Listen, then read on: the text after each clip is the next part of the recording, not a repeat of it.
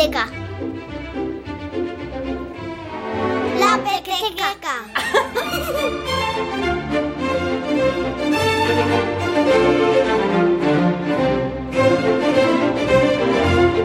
Hola, ¿qué tal? Bienvenidos a la Pequeteca de Radio 5, un espacio que apuesta por la literatura infantil.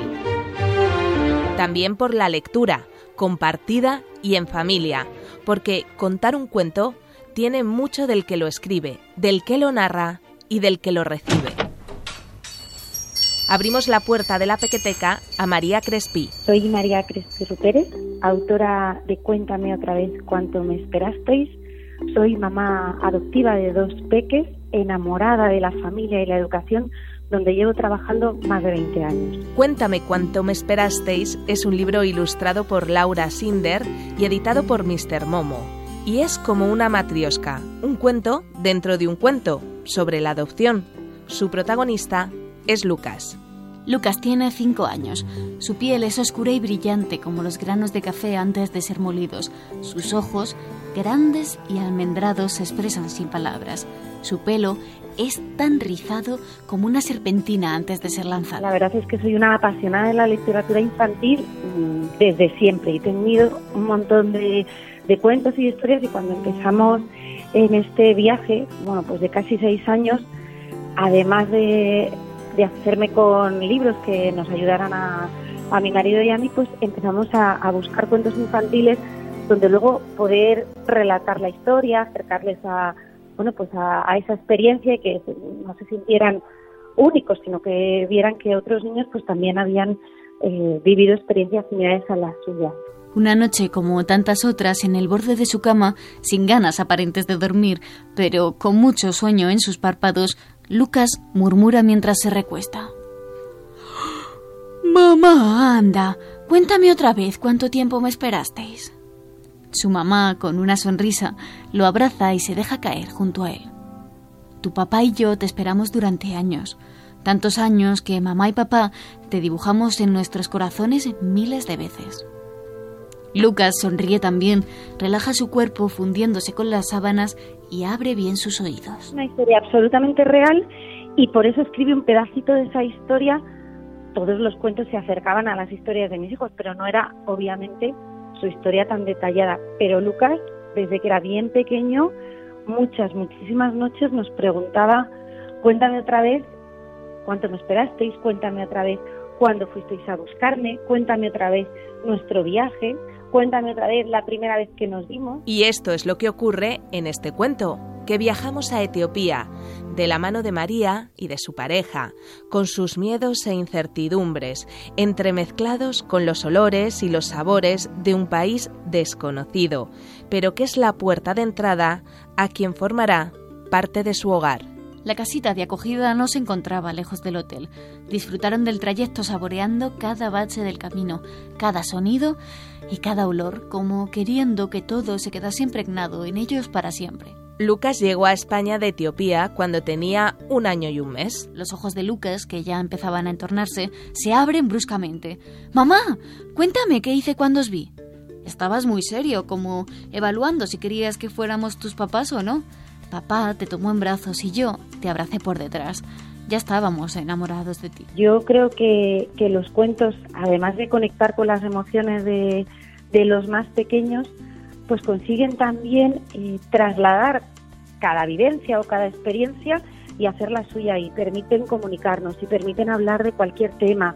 Mamá, ahora viene lo de que me estaba cambiando. Lucas vuelve a reírse.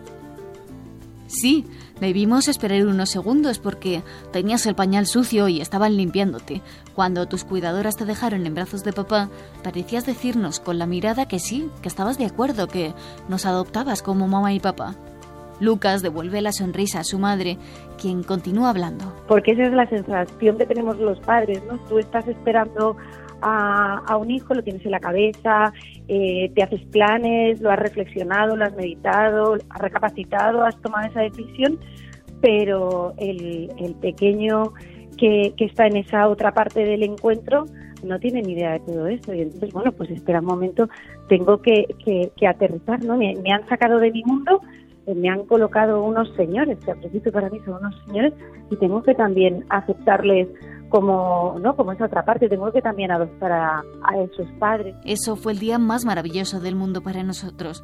Habíamos soñado muchas veces contigo te habíamos rezado cada día y te habíamos esperado mil lunas. Sin embargo para ti todo era inquietante y desconocido. No nos habías buscado no nos conocías no sabías qué iba a ocurrir ahora. Por lo que Procuramos ir despacio, respetar tus tiempos y estar atentos a lo que tu cuerpo manifestaba.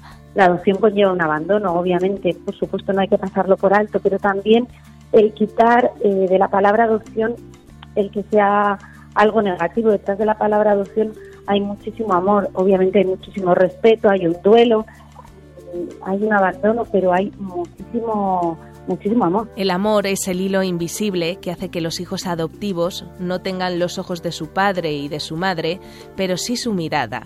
Una mirada captada a la perfección por la ilustradora Laura Zinder, que se ha enamorado de Lucas, que ahora tiene nueve años, y una hermana adoptiva, Inés, que también quiere ser protagonista de una historia. Lucas lleva pidiendo, rogando, rezando, mm, cuestionándose cuándo tendrá un hermano o una hermana desde que empezó a hablar. Y además, eh, con, una, con una amplia mirada, pero mamá, si es que a nosotros nos da igual los años que tenga, mamá, no nos importa de dónde venga, pues es que no quiero nada más. Ahora, cuando ha llegado su hermana, te diré que se aman y se pelean más o menos al 50-50. El libro sobre la llegada de un nuevo miembro a la familia se está horneando. Por ahora, este Cuéntame cuánto me esperasteis es un libro que acoge a todas las familias que saben que el amor es más fuerte que cualquier lazo de sangre. La Pequeteca. Leticia Audibert. Radio 5.